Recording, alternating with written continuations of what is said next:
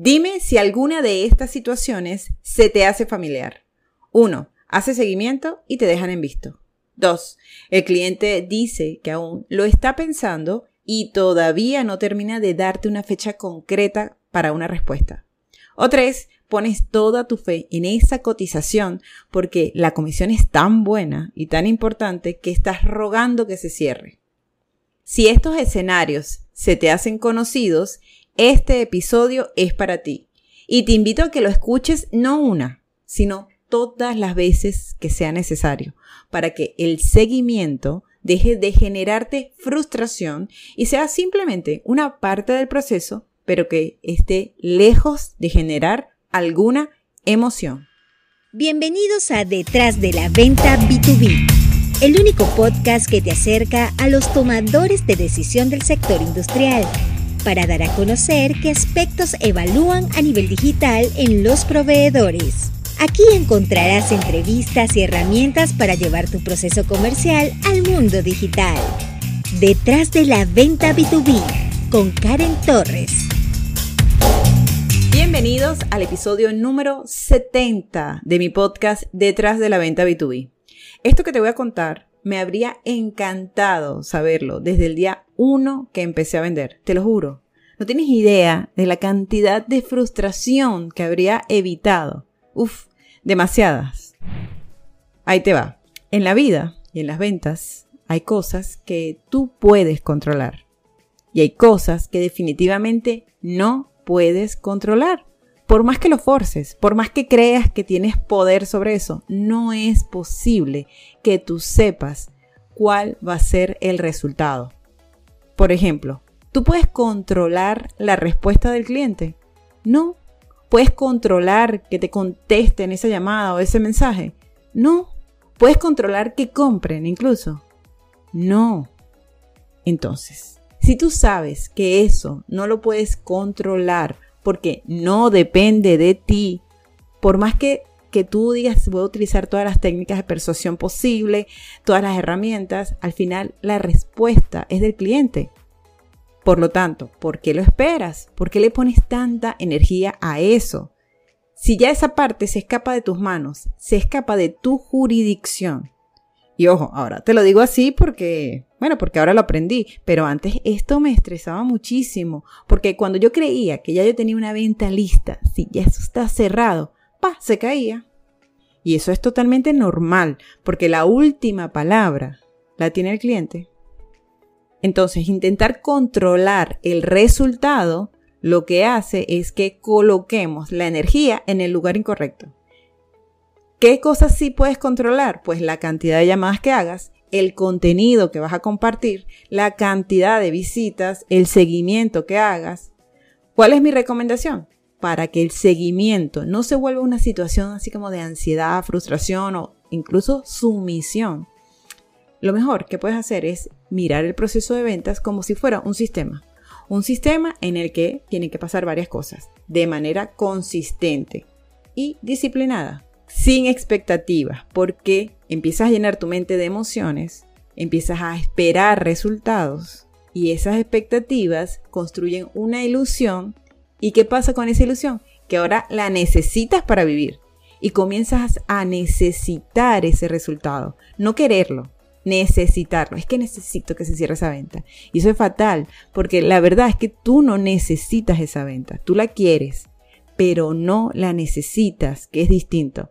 Entonces, ¿cuál es la solución? Trabajar de forma automática cada parte del proceso de ventas. Y no hablo de automatizar, no. Hablo de convertir esto en un sistema. Prospección, creación de contenido, seguimiento, visita, llamada.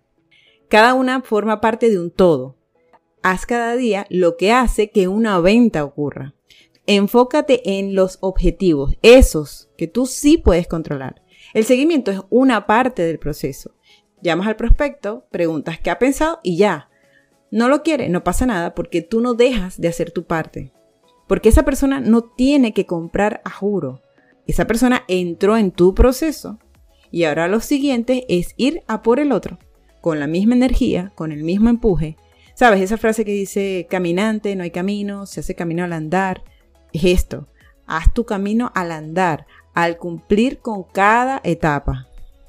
El seguimiento simplemente es una etapa, es una etapa de este sistema, no es el resultado. O sea, bueno, igual tú en el seguimiento yo entiendo que tú tengas algunas estrategias, algunas formas, algunas palabras claves que puedan hacer que el cliente tenga como más interés. Ok, tú puedes utilizar todas esas herramientas, todas esas herramientas son perfectamente válidas porque tú quieres lograr un resultado. Eso está muy bien. Eso tienes que hacerlo.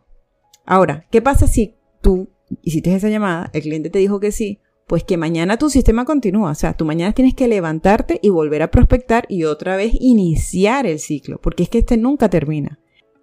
El tema es que el seguimiento muchas veces nos abruma, porque tenemos miedo al rechazo. Tenemos miedo a que nos dejen en visto, que no nos respondan esa llamada. ¿Ok?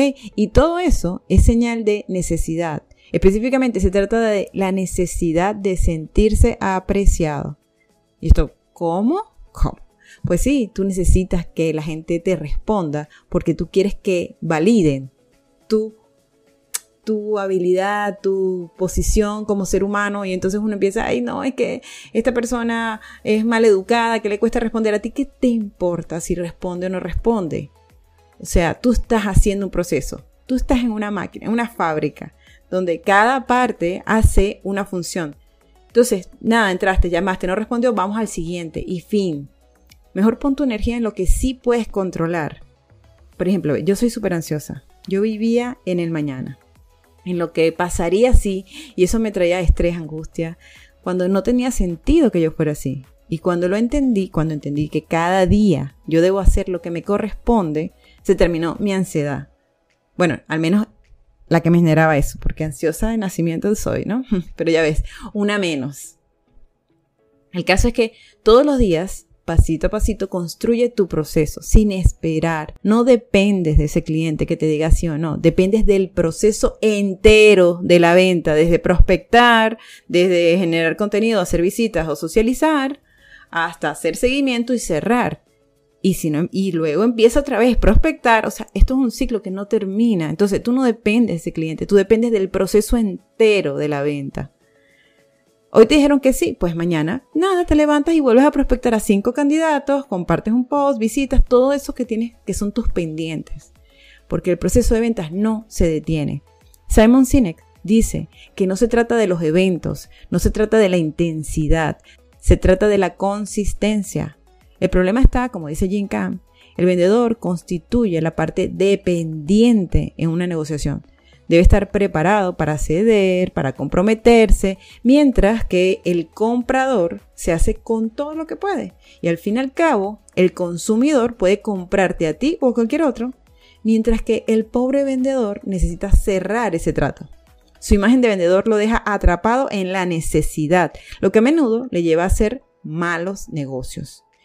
Y la cura a esto es convertir todo en un proceso y llevarlo a cabo de manera infinita y disciplinada.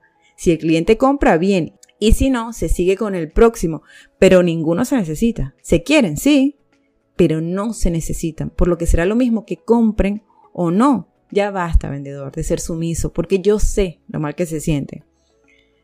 Haz cada día tu labor, sin ponerle expectativas, sin ponerle emoción. Eso sí, usando todas las herramientas de persuasión, de cierre, de acercamiento, eh, de venta, de preguntas, de conocer al cliente, porque tú quieres cerrar esa venta. Cuando, como tú lo quieres, entonces tú utilizas todo, todo lo que tienes a la mano y al alcance y que conoces y sabes que funciona. Eso es lo que depende de ti. Que no se diga, mira, yo no lo intenté porque yo no utilicé la herramienta X. No, no, que eso no, que todo lo que dependa de ti se haga todo. Ahora es esperar los resultados.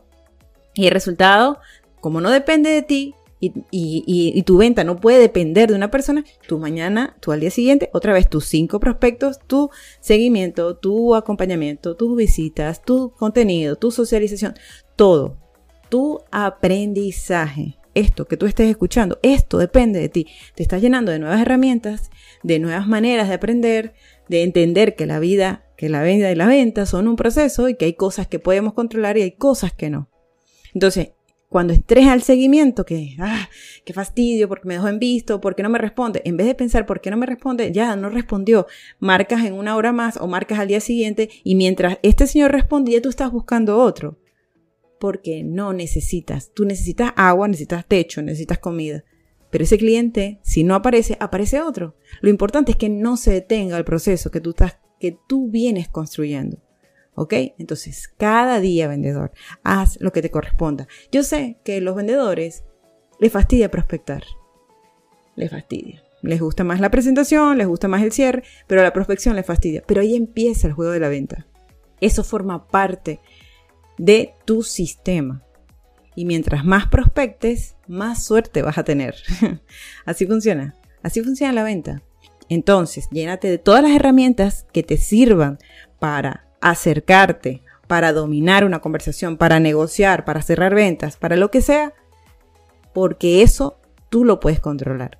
Y mientras esperas, a por el otro. ¿Ok? Espero que este episodio te haya gustado. Recuerda que yo doy formación a equipos comerciales. Les enseño a construir sus procesos de ventas a nivel digital para que aprendan a llevar sus procesos usando LinkedIn, correos electrónicos y videollamadas. Si estás interesado en la biografía, te dejo el enlace para que podamos conversar. Muchas gracias por escuchar este episodio y que tengas hoy el mejor día posible. Gracias por acompañarnos una semana más en Detrás de la Venta B2B con Karen Torres. Karen Torres se escribe con M al final.